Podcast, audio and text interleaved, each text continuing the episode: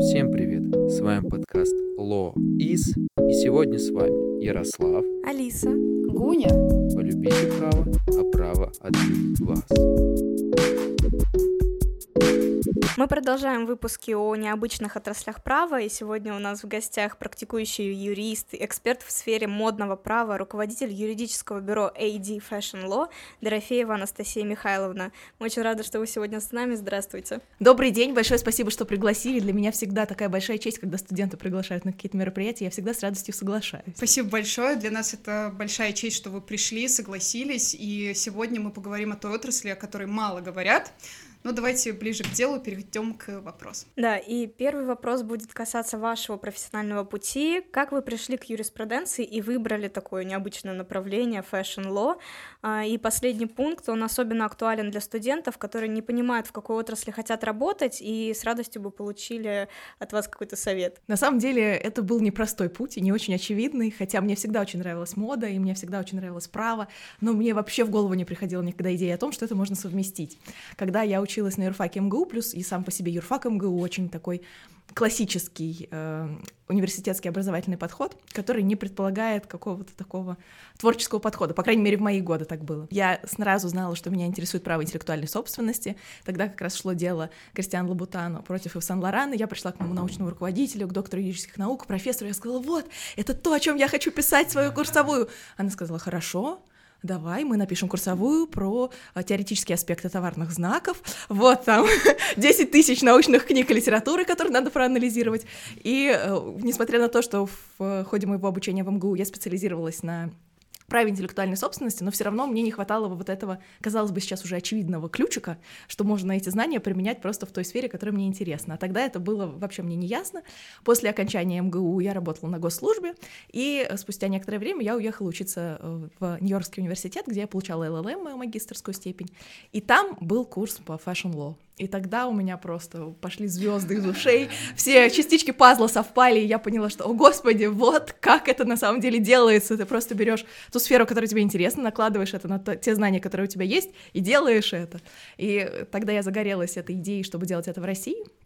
Об этом в России тогда мало кто говорил и писал, и я решила стать таким вот первопроходцем в определенной степени в, этой, в этом направлении, и вот до сих пор нам успешно удается. Сейчас у нас уже, я не одна, у нас бюро, есть мои единомышленники, это всегда прекрасно, что дело живет, и оно э, не только интересует студентов и э, юристов-практиков, но и находит отклик в реальной сфере, в индустрии, Э, специалисты, дизайнеры все больше понимают, что им действительно нужны юристы, которые могут помочь им защищать их права, и это классно, что мы все двигаем, в том числе и правосознание вперед. Да, вот вы затронули тему образования, что на тот момент вам не было понятно, как влиться в тему с law. Да. Вот какой сейчас, э, какая сейчас ситуация обстоит с этим, где учиться людям, которые хотят заниматься law?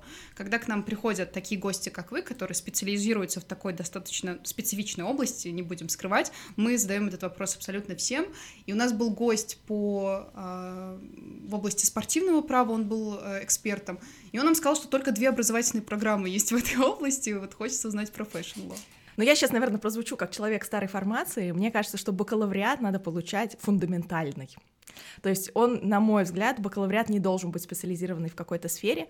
А, Может быть, это потому, что у меня такой опыт жизненный, что нас на юрфаке МГУ учили всем отраслям права, хотя у нас была специализация гражданско-правовое направление. Но, тем не менее, у нас все эм, отрасли права, мы их все изучали, и эта база, она... Это то, что делает меня уникальным специалистом сейчас. То есть ко мне приходят люди, которым нужен э, договорный процесс, ко мне приходят люди с вопросами по трудовому праву, по каким-то другим отраслям права, по налогам. Я не теряюсь, потому что у меня есть, в, принципе, я нормально ориентируюсь во всем. Конечно, это требует дополнительного углубления, каждая конкретная ситуация, но, в принципе, это то, что помогает мне, э, так скажем, закрывать очень много вопросов моих доверителей.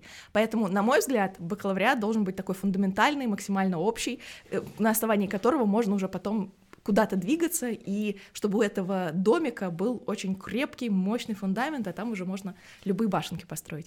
Что касается, и я, честно сказать, не знаю, что были специальные бакалавриаты в сфере права интеллектуальной собственности, а что касается магистратуры, то здесь уже действительно практически во всех университетах есть магистратура в сфере права интеллектуальной собственности, одна из лучших в МГУА, Московской государственной юридической академии. И он сейчас университет, по-моему. Да, имени Кутафина. Тоже все какими-то старыми я названиями апеллирую. Вот, и э, в МГУ я знаю, вроде бы как есть кафедра, э, уже специальность по интеллектуальной собственности в вышке, и в рамках этих специальностей уже есть более такие точечные курсы, например, вот в МГУА, то, то что я точно знаю, у них есть направление по модному праву, э, для которых я написала учебник. А мы знаем, мы смотрели. Да, интеллектуальная собственность в шоу-бизнесе, моде и спорте. Там вот я точно знаю, что они это изучают, и, конечно, поскольку я сама э, являюсь аспирантом на кафедре МГА, поэтому я буду, конечно, продвигать эту, эту магистратуру. Да, у нас вы говорили о том, о, своем, о своем бюро, и э, мы хотели спросить э, в AD Fashion Law, по каким критериям вы принимаете потенциальных работников и можно ли попасть студенту туда на стажировку? Это очень частый вопрос, нам постоянно приходит, да, постоянно приходит резюме, и это очень приятно, что мы вдохновляем э, студентов идти, начинать свой трудовой путь именно у нас, это здорово. Конечно, мы берем студентов, мы берем на стажировку, для того, чтобы попасть на стажировку, необходимо отправить резюме и мотивационное письмо. Сейчас я уже, к сожалению, сама не могу непосредственно работать со стажерами, работают мои коллеги, юристы, которые уже непосредственно взаимодействую со стажерами, но я все равно этим всем направлением руковожу. Конечно, из-за того, что у нас очень большой ажиотаж по поводу стажировки, мы не можем взять всех, то есть мы отбираем на основании мотивационного письма и резюме. А в принципе для меня в моих коллегах самое главное, чтобы горели глаза на самом деле, потому что мне кажется, что я могу научить любого, то есть каким-то с профессиональным точечным знанием, а вот такой жажды жизни и интереса к этой сфере — это то, чего невозможно привнести снаружи, поэтому это то, что я ищу в людях изнутри. Когда человек горит тем, что он делает, когда ему это интересно, для меня это самое главное, потому что знания их всегда можно приобретать, и я тут мне вот, когда я была э, в студенческие годы, мне казалось, что вот там есть какой-то рубеж, когда я что-то выучу, я буду знать, что я там знаю это. А сейчас я, мне так стыдно, вот на меня все смотрят, вы так много знаете, а мне кажется, я вообще ничего не знаю. Потому что чем больше я знаю, тем больше я, знаете, знаете, как это вот философия, этот кружок, сначала там, ты знаешь точку, и тебе кажется, что ты знаешь все, а потом твой кружок разрастается, и ты понимаешь, что по, за гранью этого круга еще столько и столько всего, поэтому здесь э, для меня именно важно желание изучать, желание работать в, этой, в этом направлении. Вы на самом деле уже не первый работодатель, который говорит о том, что нас не столько волнует э, там какой-то теоретический багаж огромный, если у человека есть желание работать, искреннее желание работать, двигаться, э, то мы его возьмем на работу. Это очень крутой подход, мне кажется. Подход, наверное, уже молодых работодателей. Я надеюсь, никто на нас не обидится после этой э, фразы. Но я хочу все-таки поправить, что, конечно, базовое, наличие базовых знаний для нас, безусловно, это ну, является необходимостью. Да, Потому, да. Зеленым, таким, ну да, поэтому что сначала мы, сначала мы отбираем по резюме, а потом уже по каким-то... То есть вот здесь тоже это для меня такой баланс. Очень много сейчас говорят, что вот soft skills — это то, что сейчас самое важное, насколько там ты классный, дружелюбный, умеющий работать в команде, но для меня все таки наличие базовых фундаментальных э, знаний — это, конечно, ключевое.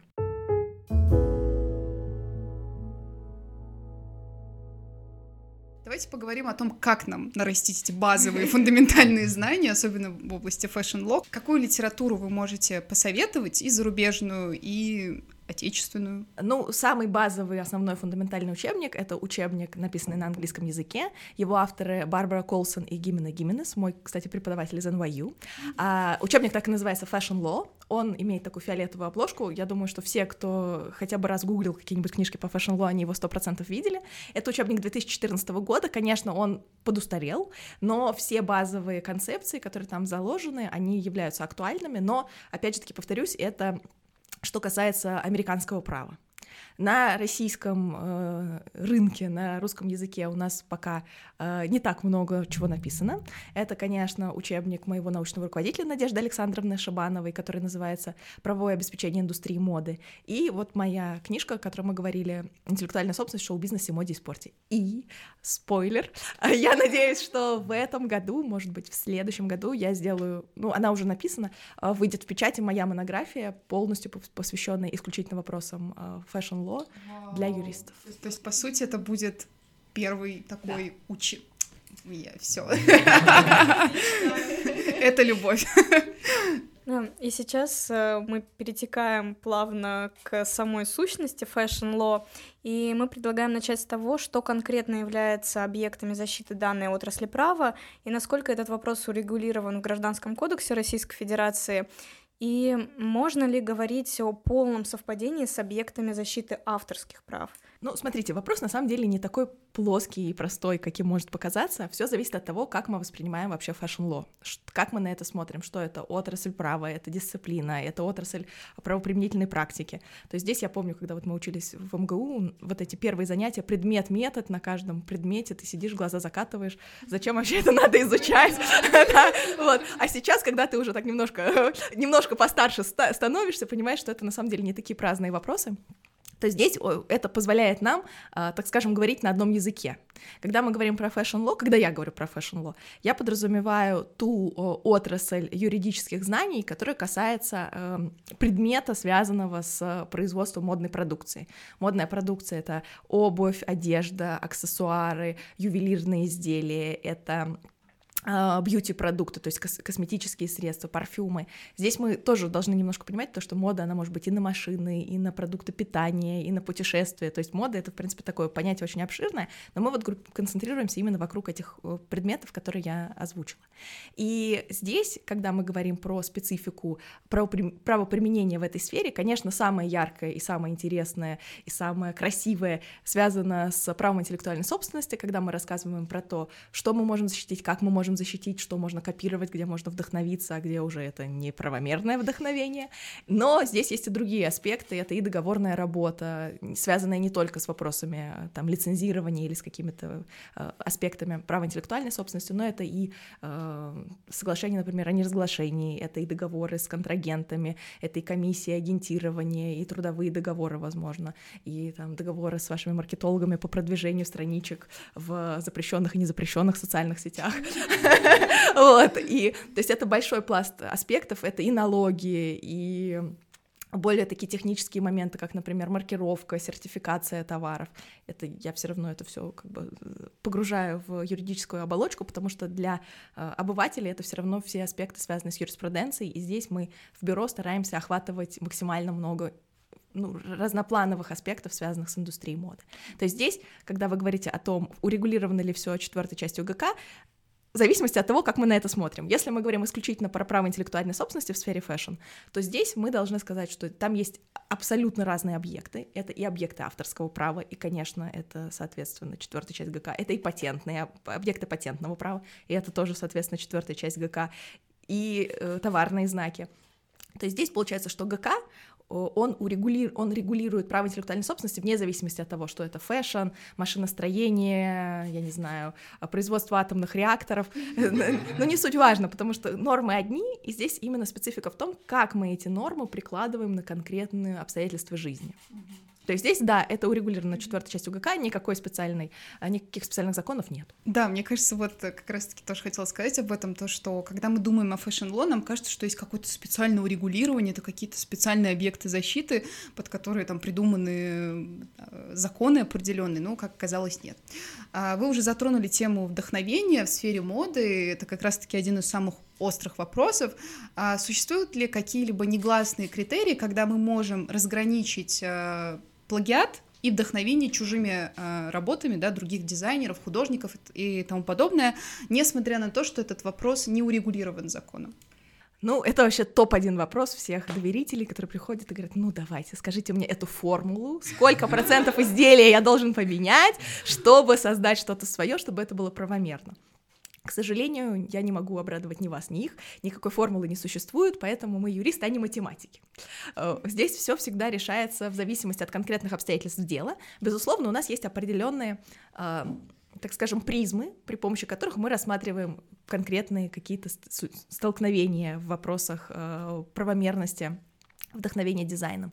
То есть если мы говорим про объекты авторского права, то это самое сложное из всего того, с чем мы можем столкнуться, потому что при сопоставлении объектов авторского права нету ни критериев новизны, ни критериев оригинальности, это просто творческий вклад. И где этот творческий вклад, который ты, э, так скажем, вложил самостоятельно, и, грубо говоря, это независимый приход к аналогичному результату, или ты все-таки скопировал у кого-то, и здесь э, результат, соответственно, является неправомерным.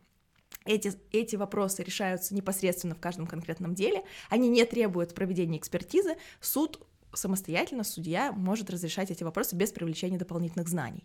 Если мы говорим про э, вопросы о правомерности копирования в кавычках, в, э, когда мы говорим про, например, промышленные образцы, то здесь у нас есть законодательно заданная призма, это, сход, это общее визуальное сходство. То есть если есть это общее сходство, э, э, эм, общее схожее впечатление. По-моему, такая формулировка содержится в ГК. И здесь уже это другая, э, другой критерий для сопоставления. И здесь мы можем э, уже основывать наш вывод на э, так называемом на, так, точ, на, с точки зрения так называемого информированного потребителя. То есть это человек, который не суперспециалист, но он знает чуть больше, чем совершенно сторонние обыватели, которые вообще не интересуются модой. То есть, грубо говоря, это девочки, которые сидят э, в социальных сетях, следят за блогерами, следят за показами мод, кто в курсе, но это не стилисты, не дизайнеры, не там суперспециалисты. То же самое и про товарные знаки. Там у нас призма — это сходство до степени смешения, когда мы можем перепутать это все-таки этот бренд или не этот бренд.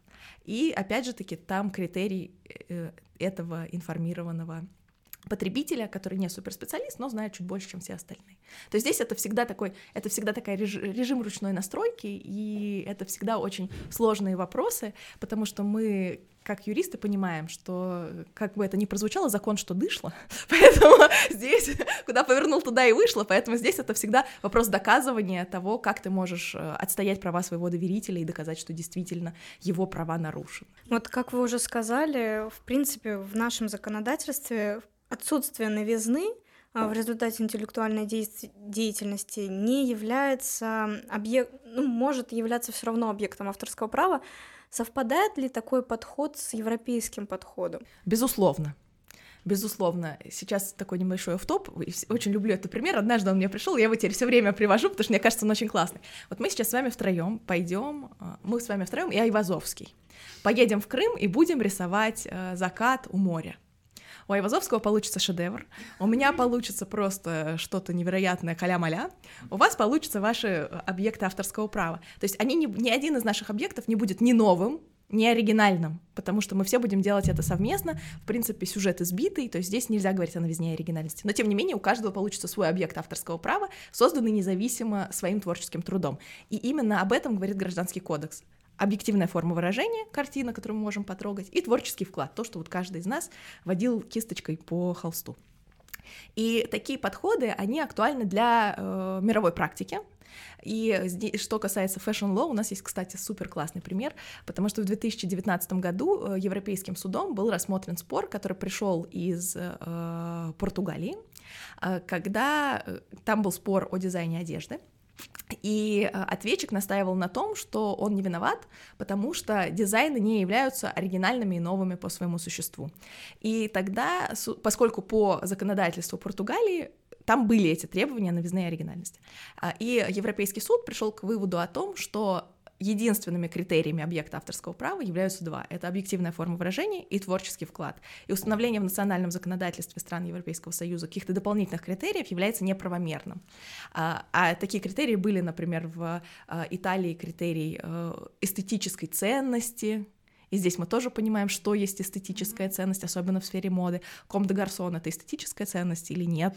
Или Рик Оуэнс. То есть здесь в 2019 году у нас появился такой четкий тренд, когда национальное законодательство, если у них есть такие дополнительные какие-то требования, они должны от них избавиться. Другое дело, что сам по себе творческий вклад, он интерпретируется в разных законодательствах по-разному. Например, во Франции это называется отпечаток личности автора. То есть здесь это так красиво, и на самом деле, мне кажется, это передает существо идеи. Э, кто-то просто в своей правоприменительной практике считает, что э, творческий вклад, он является неотъемлемым от оригинальности. Ну, то есть здесь очень сложно, это такие философские на самом деле вопросы, что есть творчество, и где оно есть, а где его нет. А вот кто-то NFT пилит это творчество или не творчество. Ну, то есть это опять же таки, такие вопросы, на которых нету единой формулы для ответа. То есть, в принципе, да, у нас два критерия — творческий вклад и объективная форма выражения. Вопрос в том, что есть творческий вклад и как мы его понимаем. Вот вы уже сказали, да, одно резонансное дело, мне пришло в голову другое, связанное с Sunlight. Я думаю, что это тоже для меня решение суда максимально странное.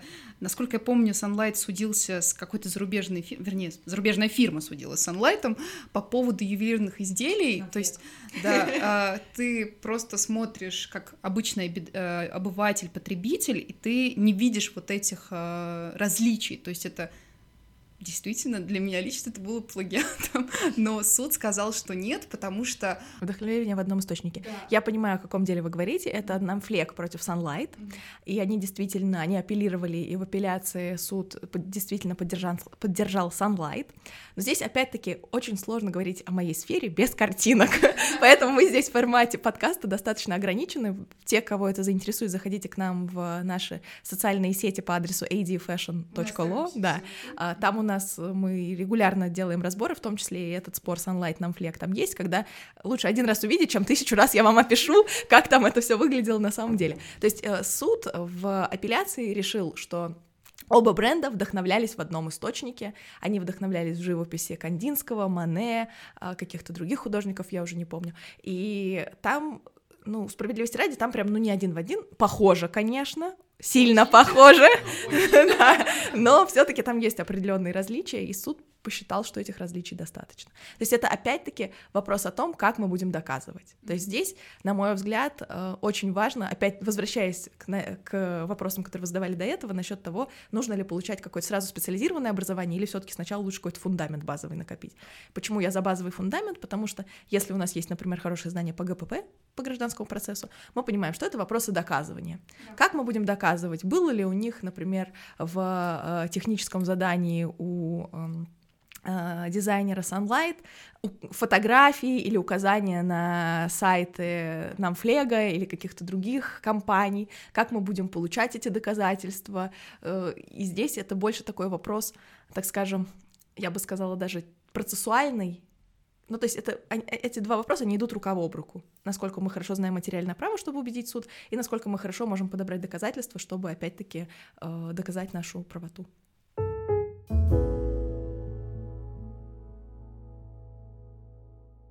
Давайте рассмотрим еще одно интересное дело, которое касается регистрации цвета как товарного знака. Это а, дело в Роспатенте с Кристианом Лабутеном, а, так как ему отказали в регистрации цвета подошвы красного цвета в качестве товарного знака, так как это не может являться объектом исключительных прав.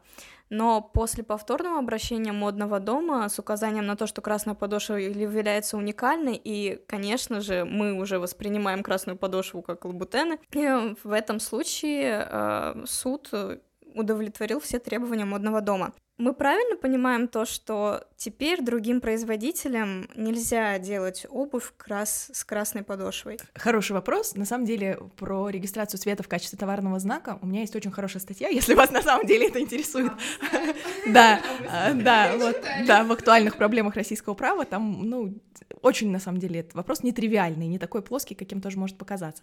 Там какая была история, что Лабутан подал заявку на регистрацию товарного знака, Роспатент отказал, а, э, отсутствует различительная зрительная способность, то есть узнаваемость, то есть отсутствует вот эта ассоциативная связь между красной подошвой и модным домом. То есть люди смотрят, они не понимают, лабутан это или не лабутан, для них просто красная подошва. Лабутан не согласился, он пошел в палату по патентным спорам, они собрали кучу доказательств, э, указывали на э, количество публикаций в СМИ, что там есть песня Шнурова с, с, с упоминанием, да, песня Дженнифер Лопес, они э, упомя... ну, использовали разные упоминания в, так скажем, в культуре, в СМИ, в социальных сетях, и палата по патентным спорам все-таки установила, что наличие различительной способности у этой красной подошвы есть. То есть у покупателя пользователей, у нас с вами, как у обывателей, сложилась эта стойкая ассоциативная связь между красной подошвой и модным домом Кристиана Лабутан. А, Лабутан — это хороший пример того, как бренд пытается защитить свою идентику, свой вот этот культурный код, ДНК бренда, э, все, что любят, все эти умные слова, которыми любят бросаться в fashion-сфере. То есть они регистрируют свою красную подошву во всех юрисдикциях практически, Россия не стала исключением. Что это значит? Это значит, что я обычно вот не юристами говорю, это товарный знак — это юридическая монополия. Понятное дело, что это в кавычках, нас как юристов эта формулировка не устраивает, но, в принципе, для людей это, э, для обывателей это понятная фраза. Э, что я имею в виду? Что, в принципе, никто не может делать не только одинак, одинаковую, но и такую, которая может вызвать у покупателя сомнение о том, лабутан это или не лабутан.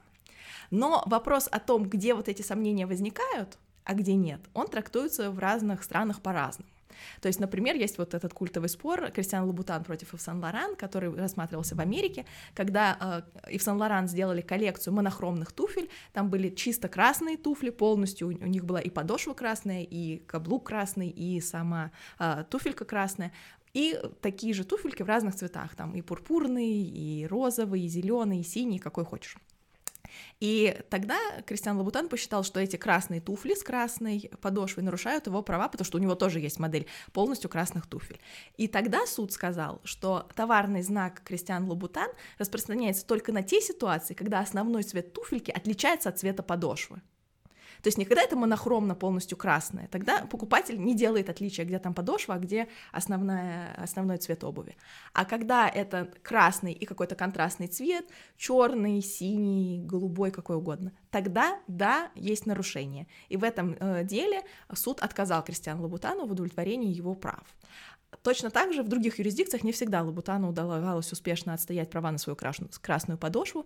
Например, во Франции он судился против Зара, и суд сказал, что покупатели не перепутают туфли Кристиан Лабутан с красной подошвой за там 200 евро плюс и туфли Зара за 15 евро с красной подошвой. Но, на мой взгляд, аргументация не очень удачная, потому что, да, но плюс там еще была отсылка к тому, что э, при регистрации он не, зап- не указал конкретный цвет по пантон. Поэтому он не может получать слишком широкую монополию на весь красный цвет. Все-таки в том конкретном деле суд посчитал, что оттенок красного на этих подошвах различается, поэтому все-таки нету этого сходства до степени смешения, поэтому нарушения нет. То есть здесь это всегда я, наверное, буду говорить эту фразу сегодня на протяжении всего дня, э, это система ручной настройки, то, как вот в каждом конкретном деле мы рассматриваем эти споры, где мы видим нарушение, это сходство до степени смешения, где его нет, и это, опять же таки, решается в каждом конкретном деле, и опять-таки зависит от качества твоего адвоката, который может найти те или иные аргументы, чтобы доказать твою правоту. Ну, мы уже, наверное, в сотый раз убедились, что fashion law — это очень тонкая сфера, да, вот как вы говорите, такой ручной подход, ручные настройки. Давайте перейдем от права к образованию. Как вы уже сказали, вы учились в Нью-Йоркском университете, получали там э, магистра права. Э, можете ли вы рассказать об опыте поступления и обучения на программе, насколько это вот по вашим, по вашим ощущениям отличается от образования в России? Конечно, нельзя сравнивать бакалавриат и магистратуру, но в целом.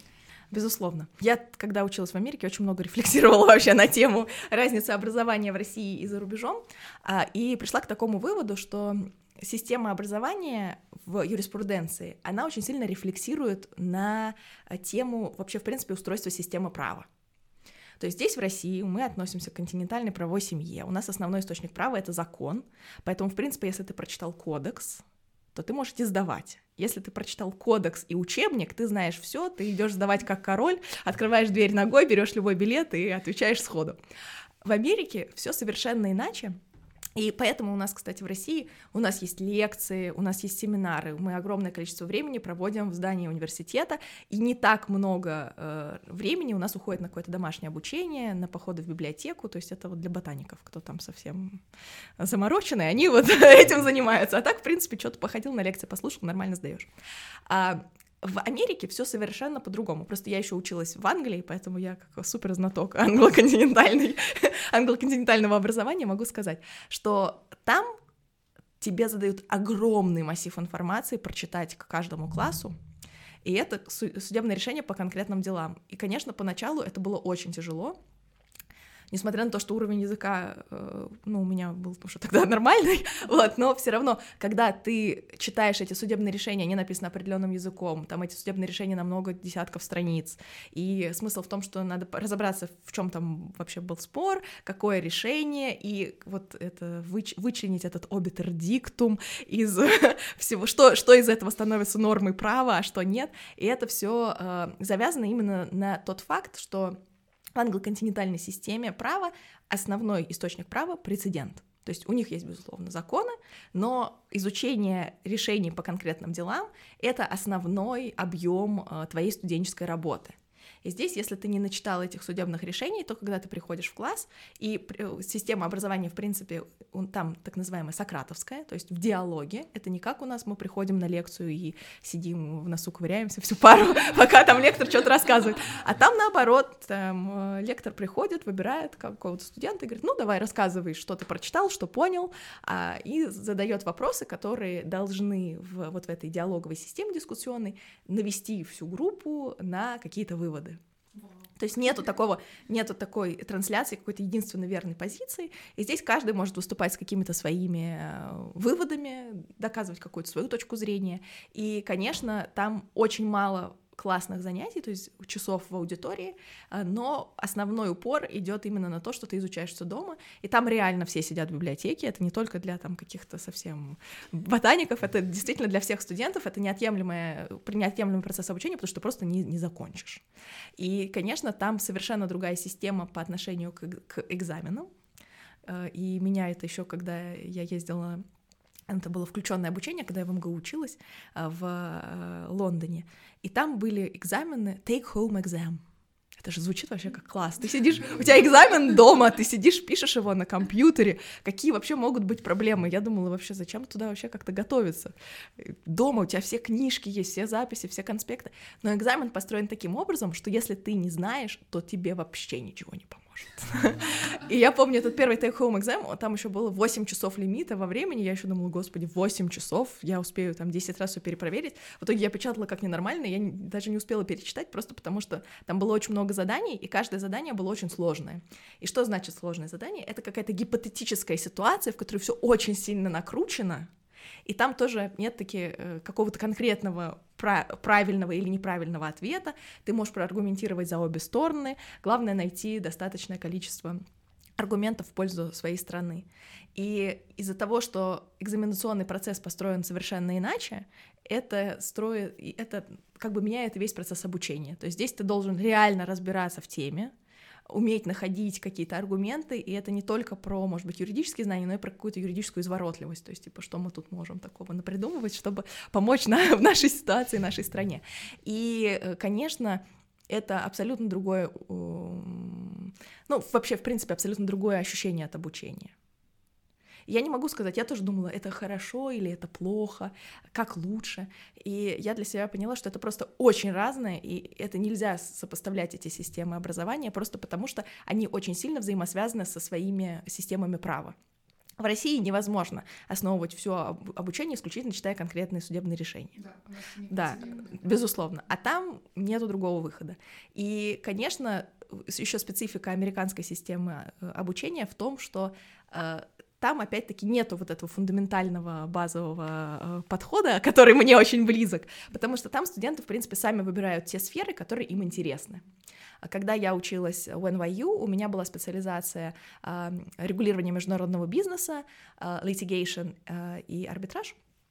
И у нас был определенный перечень предметов, которые идут по моей специальности. И я могла выбирать из этих предметов. Law не было в этом списке, но я просто всеми правдами и неправдами попала и на этот курс тоже. Но э, смысл в том, что я помню, когда мы сидели на одном из занятий, кстати, по Law, и преподаватель спросил про аккредитив, и там сидела аудитория в 80 человек, и я была единственной, кто знал, что такое аккредитив.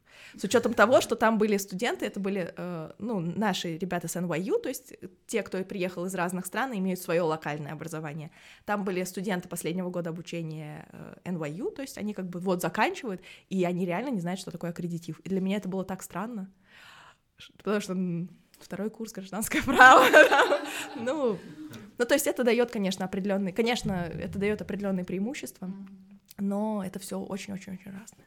Вот у меня тоже есть мой личный опыт. Я недавно вернулась с включенного обучения, я училась в Словении. У них тоже романо-германская система права, но с включением вот какого-то прецедента.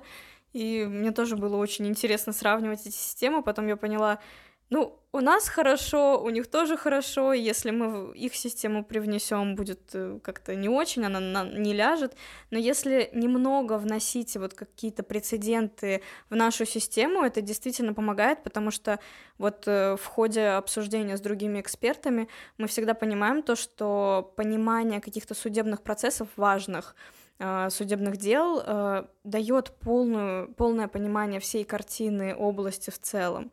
Поэтому, мне кажется, если немножечко привнести оттуда что-то, это будет очень полезно для нас. Ну, на мой взгляд, да, я с вами полностью соглашусь, но здесь именно не прецедент, а как иллюстрация. То есть вот если э, вы откроете учебник, о котором я говорила, э, когда э, ну, меня попросили написать этот учебник, я подумала, что де- дети, студенты, которые учатся в магистратуре э, на, интеллект, на право интеллектуальной собственности и пришли на курс по э, праву в сфере индустрии, моды, шоу-бизнеса и спорта, очевидно, у них есть уже фундаментальное представление об авторском праве, праве, о патентном праве, о праве товарных знаков. То есть им нужно в этом учебнике дать что-то такое особенное. И поэтому в учебнике вы не найдете теории вообще.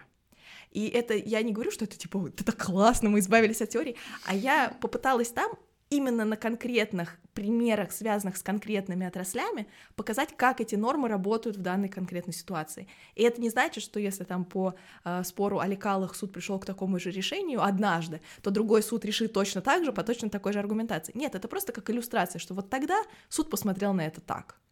А, а в какой-то другой ситуации он может, в какой-то другой суд в другой области может вообще по-другому это рассмотреть. Но здесь, на мой взгляд, очень важно вносить вот эту специфику э, жизни в право. И для, меня здесь тоже есть определенная такое, такая разница между подходами в обучении в России и в обучении в Америке, в том смысле, что э, я не знаю, как в финансовом университете, но вот у нас в МГУ так учили, что право — это самоценность. То есть мы учим право, потому что это ценно, мы пишем научные труды по праву, потому что это вот само по себе, там, изучать правовую природу залога — это ценно само по себе. В Америке это никого не интересует, если ты не можешь пойти в суд и на этом построить какую-то аргументацию для своего доверителя, который на этом заработает или потеряет деньги. То есть там все имеет очень такой прикладную, прикладной аспект, что право — это инструмент, который помогает нам достичь какого-то результата. То есть если право помогает нам пойти э, с Кристианом Лабутаном и запретить Заре продавать крас... туфельки с красной подошвой, это класс. Если не помогает, кому это надо? Кому нужно это право? Кому нужен такой юрист, который не может тебе помочь? И я очень сильно пропиталась этим подходом, потому что, конечно, на мой взгляд, сейчас э, бизнес это то, что, э, ну, наверное, и всегда, это то, что двигает общество, то, что является стимулом для развития локального производства, для того, чтобы мы делали что-то новое. И здесь право должно обслуживать не быть самоценным, что вот там мы сложили буквы в слова, мы написали законы, мы молодцы. А нет, мы можем эти законы применить и мы, как студенты, которые читают учебник, мы понимаем, что, а, вот эти вот, вот эта четвертая часть ГК, которую мы читали, она вот здесь работает так. А когда мы говорим про спорт, например, объектом авторского права является там какой-нибудь пируэт в фигурном катании. То есть это всегда э, право интеллектуальной собственности это очень сложная сфера, потому что право само по себе это абстракция. Вот мы что-то договорились, какие-то сложили сложные слова, написали закон, который должен применяться во всех случаях. Это же так, это же, ну, действительно, мы максимально выбелили его, абстрагировали от всяких каких-то частных случаев, чтобы сделать его максимально применимым. А потом мы должны научиться обратно из этого частного понимать, как это общее правило может применяться в частном конкретной ситуации. Что есть объект авторского права в спорте, что есть объект авторского права в моде, что есть объект авторского права в машиностроении. И, на мой взгляд, задача преподавателей в магистратуре, если вот мы говорим про какие-то такие специализированные курсы, это научить именно вот так вот распознавать в этих общих формулировках какие-то конкретные э, руководства к действию для юристов в той или иной сфере.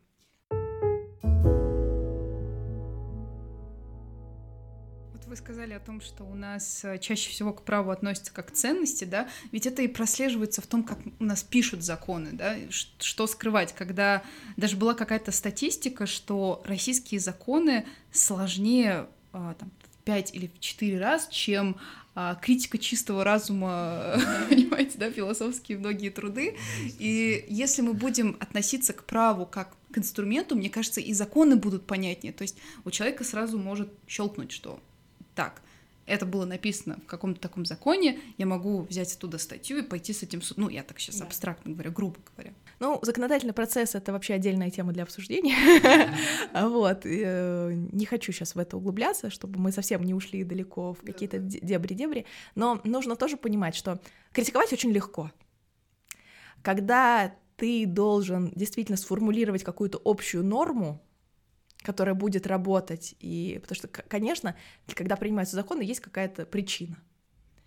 И когда мы эту причину отделяем от вот этой формулы, и потом понимаем, что эта формула, которую мы напишем в законе, она будет работать не только к этой причине, про которую мы написали, но еще на десятки тысяч других ситуаций, это всегда, это процесс, он не лишен пороков. То есть здесь, мне кажется, очень важно всегда понимать, что мир не идеален, и законодательный процесс не идеален, и кодекс не идеален, и правоприменительная практика не идеален. Но не в смысле какого-то такого негативного аспекта, а в смысле, что это жизнь. И в жизни так, ну, это жизнь. Поэтому сложно, сложно требовать от всех быть идеальными. Мы сами, мы сами не идеальны. Из-за того, что мы сейчас к праву немного все-таки вернулись, еще 10 лет назад э, в Америке, в Соединенных Штатах появился отдельный комитет по fashion law в Ассоциации юристов. Э, То есть произошла государственная легитимация этой отрасли. Как думаете, в России э, мы когда-нибудь придем к такому институту, или, может быть, уже какие-то шаги есть в эту сторону? Не совсем могу с вами согласиться насчет государственной легитимации fashion law. Смотрите, просто это опять-таки связано с разницей в системе права и с разницей в эм, юридической работе, так скажем. То есть у нас в России ты закончил юрфак, у тебя есть диплом, ты юрист. Ты можешь ходить в суд со своим дипломом, ты можешь писать договоры, ты можешь устраиваться в международный консалтинг, ты можешь делать все, что угодно, любую юридическую работу, потому что у тебя есть диплом. В Америке, как и во многих других странах, включая европейские, просто наличие диплома об окончании юрфака какого-то университета не означает, что ты юрист. Ты становишься юристом после того, как ты сдаешь специальный квалификационный экзамен, который подтверждает, что ты юрист.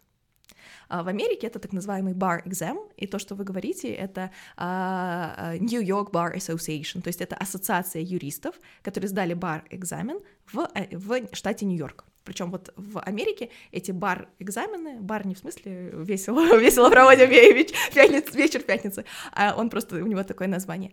И эти экзамены они локально по штатам. То есть мы можем быть э, юристом в Нью-Йорке, но наш, э, наше свидетельство о том, что мы сдали бар экзам, оно вообще не актуально в Калифорнии. Если мы хотим практиковать право в Калифорнии, мы должны сдавать калифорнийский бар. Бар состоит из двух этапов. Один этап — это типа общефедеральный, и второй этап, более обширный, — это законы именно конкретного штата. В некоторых штатах они объединяются. А вот Нью-Йоркский бар, он, по-моему, актуален в штате Делавейр, потому что... то- Нет, не в Делавейр, а... Ну, в общем, в некоторых других штатах он тоже актуален, в зависимости от того, как там штаты между собой договорятся. Но, в принципе, идея в том, что ты можешь быть юристом в каждом конкретном штате. В э, Нью-Йорке и вообще в Америке ты можешь пересдавать бар-экзамен, э, он два раза в год, в феврале и в июле, и ты можешь брать его столько раз, сколько тебе нужно, если ты не можешь сдать. Я знаю людей, которые очень много раз сдавали, потому что экзамен достаточно сложный. А в других странах, например, в Швейцарии, ты можешь сдавать бар только два раза. Если ты два раза провалил, ты никогда не будешь юристом, несмотря на то, что ты там 10 лет учился в, э, на юрфаке и вроде бы как эм, имеешь все эти знания, но если ты не сдал, то ты не юрист. И здесь именно ассоциация этих fashion law юристов это смысл в том, что это вот эти юристы, которые сдали бар, которые настоящие юристы, которые могут практиковать право, они практикуют право в сфере fashion law, они объединяются и говорят, мы классные, у нас есть свой комитет. Вот. И здесь, кстати, если вот вы смотрели фильм, он в русском языке называется «Форс-мажоры», на английском «Сьюз», там как раз в этом-то и замес был, что этот главный мальчик, он помогал другим, другим студентам сдавать этот бар-экзам. А эта э, актриса, которая играла Меган Маркл, она там поэтому сидит паралигалом все время такая несчастная, потому что она этот бар-экзамен сдать не может, несмотря на то, что она там семи пядей во лбу. То есть вот именно в этом и особенность. А, И, соответственно, если ты не сдал этот бар-экзамен, ты не можешь выступать в суде, ты не можешь претендовать на, стаж... на позицию юриста в юридической фирме, ты так и остаешься стажером. Вот, поэтому здесь это не, юриди... не, не правовая легитимация, какой-то особый статус, это просто, так скажем, сообщество. Что касается сообщества, вот сейчас мне, ну, у меня давно была такая идея, и я некоторое время назад ее озвучила в наших социальных сетях и получила невероятно большой отклик, чтобы создавать юридическое сообщество юристов в сфере fashion. Да, это прямо все как-то, я, честно сказать, даже не ожидала, мы как-то запостили, и потом мне девочка говорит, зайди в Инстаграм, а там 50 комментариев, и все пишут, что, господи, всегда мечтала об этом, почему только сейчас? Я думаю, значит, надо на самом деле действительно что-то делать. Вот, так что мы в этом году будем делать сообщество, я тоже думаю, в каком формате оно будет. Для меня бы хотелось, чтобы там были и профессиональные юристы, и студенты, потому что очень много студентов приходит, и хочется всем помочь, а всех стажеров ты не можешь взять просто потому, что их слишком много, а здесь мне бы хотелось, чтобы это было такое пространство, где мы могли бы обмениваться знаниями, где э, юристы могли бы искать себе партнеров, может быть, стажеры могли бы искать себе какое-то место для прохождения стажировки, может быть, для создания каких-то партнерских отношений, трудоустройства. То есть для меня вот это было бы важно. Мне кажется, сейчас такой момент, когда нам надо всем объединяться вместе. Это очень круто. Аж голос такой стал грустный, ну, приятно грустный. А теперь перейдем уже к вашим напутствиям. Это наш заключительный вопрос. Спасибо вам еще раз за такую интересную беседу. Было очень увлекательно. Что вы можете сказать нашим слушателям, дать, может быть, какие-то советы?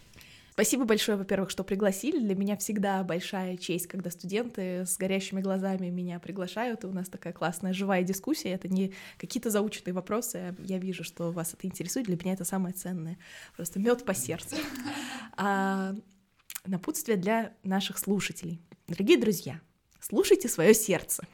Мне кажется, это сейчас, сейчас и всегда единственный голос, который эм, ведет туда, где для каждого конкретного человека лежит свое счастье, если вы хотите заниматься модой и правом, занимайтесь модой и правом. Если вы не хотите заниматься правом, уходите в другую профессию.